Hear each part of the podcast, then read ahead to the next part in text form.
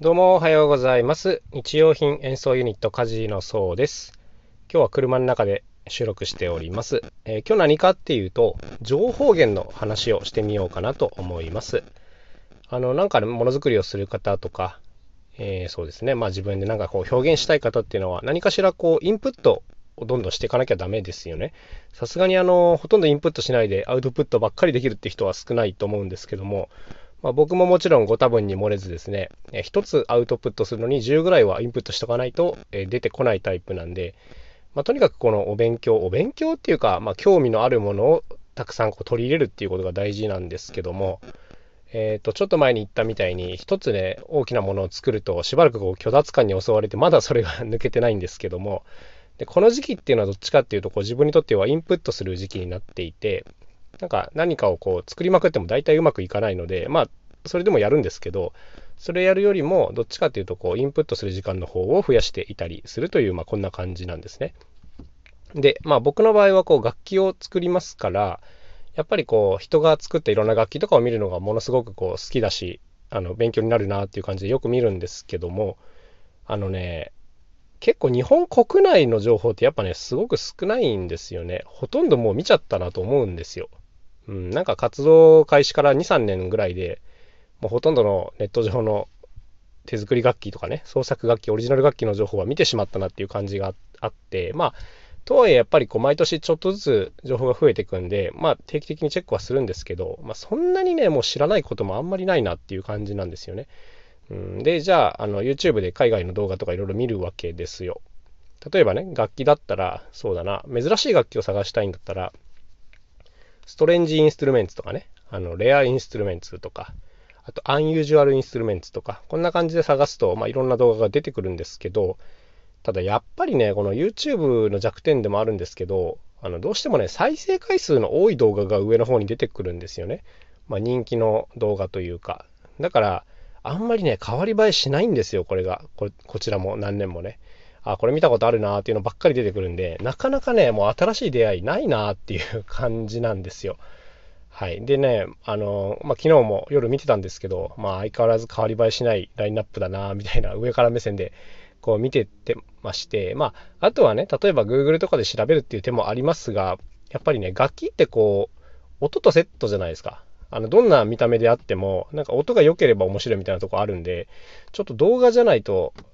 うん、なんか情報確認しづらくて、結構例えば海外のね、個人ブログとかもいろいろあるんですけど、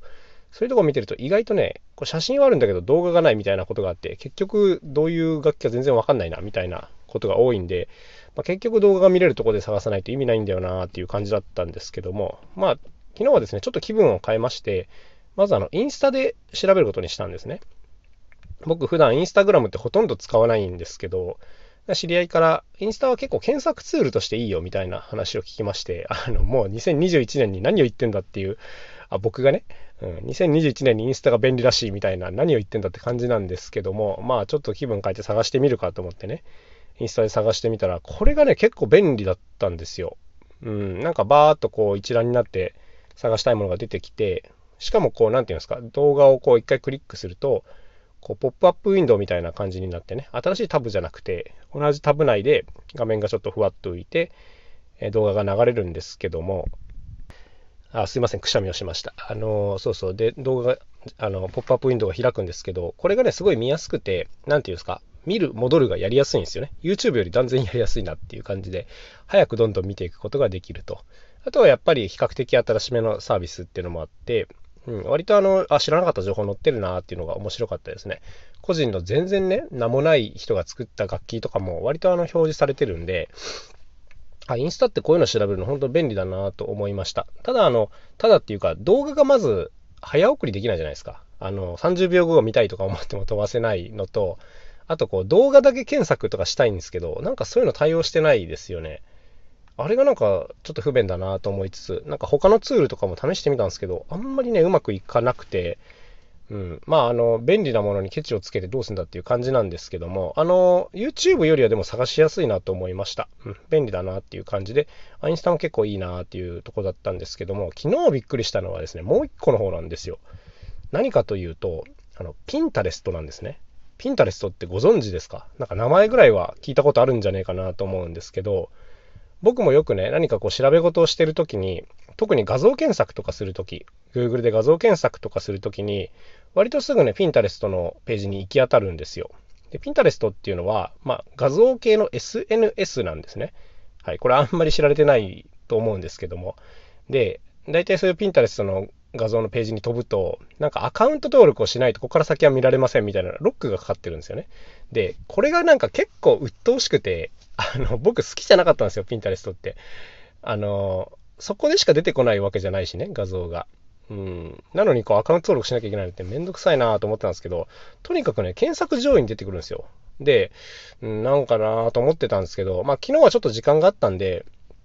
まあこっちでもちょっと探してみるかと思って、あのアカウント登録をしまして、あの、これ Facebook とかでも連携できるんで、まあ実際すぐアカウント登録なんかできるんですけど、で、これで、先ほどの検索ワードですね、あのストレンジインストゥルメンツとか、はい、こういったもので調べてみると、まあ、画像がバーっと出てくるんですよ。で、あの、あれ？これいいかもしれんと思ったの2つあって、1つはですね、まずあの、被ってる画像が全然ないんですね。うん、どういう仕組みか知りませんが、こう、あの、世界中のいろんな楽器の写真がバーっと並ぶわけですけども、あの、似た写真が並ばないようになってるんですよ。似た写真っていうか、同じ楽器のいろんなアングルからの写真とかが並ばないので、片っ端から違う楽器が並んでいくんですね。その時点で、あれ？これ結構いいかもしれんなと思って、もう一個こう見てると、それぞれの写真ごとに、えっ、ー、と、写真だけ登録してある記事もあるんですが、あの、元記事に飛べるリンクが設定してあるものも多いんですよ。うん。なんか、ピンタレストって多分ね、収集、集める系の SNS で、こう、ウェブ上に登録された画像を、えー、一括でこう、検索できるとか、こういう感じなんですけども、まあ、それだけだとあの Google 画像検索と変わりませんが、あのそれぞれがね、お気に入り画像を保存したりとか、あとは何、なんていうんですか、この同じものが並ばないっていうのがめちゃくちゃ良くて、あの Google の画像検索って結構並ぶんですね、同じやつがね。で、あ、だからもう片っ端から違う楽器をこう眺めていけるんですよ。で、こうバーっと見てて、あ、これ面白そうと思ったやつを、大体こう元記事が設定してあるので、そちらに飛んで、まあ、そこで説明文読んだりとか、動画も結構貼ってあるので、あ、これこうなってんだっていうのでね、すっごく役に立ちました、正直。うん、ピンタレストちょっと舐めていましたね、今まで。なんかあの、ただただ鬱陶しいなと思ってたんですけども、一回使ってみたらめちゃくちゃ使えるっていうことが発覚したので、まこれから結構これは重要な情報源の一つになるかもしれないなと思いましたね。ぜひあの、ピンタレストね、一回使ってみてほしいなと思います。この画像検索とか日頃する方は特にね、いろんな情報出てきて、しかも見やすいっていうのがね、結構他のやつに比べて圧倒的に良かったんで、あ、これが良さなんだなっていうことに気づきましたね。で、まあいろんな楽器見てたんですけど、あの、世の中のね、大概の打楽器とかは知ってるつもりだったんですけど、やっぱね、知らないもの出てきましたね。面白かった。何かっていうと、こうラガーフォンっていうのが出てきたんですよ。これは木の棒に、えっ、ー、とね、釘が打ってある、まあ、釘バットみたいな見た目なんですけど、その釘のところに、あのビールの瓶の蓋がたくさんついてるっていう感じなんですね。うん。で、ビールの瓶の蓋って、あの、ジングル、シャンシャン鳴るやつみたいな音がするので、こう、それがたくさんついてると、この木の棒をこう、振った時とか、地面にゴンって当てた時に、あの、全体がシャンってなるっていう、こういう感じなんです。まあ、釘バットにビールの瓶の蓋がついてるみたいなもんなんですけど、なんかめっちゃ単純な構造なんですけど、あの、これ結構いいなと思ってて、あの、奏者の腕次第で、なんかすごい巧みな演奏がこれ追い込めるなっていうことでね、ヒントをもらったんで、今日はね、これやってみようかなと思ってます。えこれからホームセンターに、えー、そうですね、杖、ステッキとか、あとは傘を買って、えー、これを作ってちょっと練習してみようかなという感じなんですけども、いや、ワクワクしましたね。あ、やっぱまだ自分の知らないものってあるんだなーっていう、こういう感じです。っていうか、正確にはたくさんあるんだろうけど、今まで届かなかったんで、なんかこういうヒントがちょっともらえてすげえ嬉しいっていう、こういうお話でございました。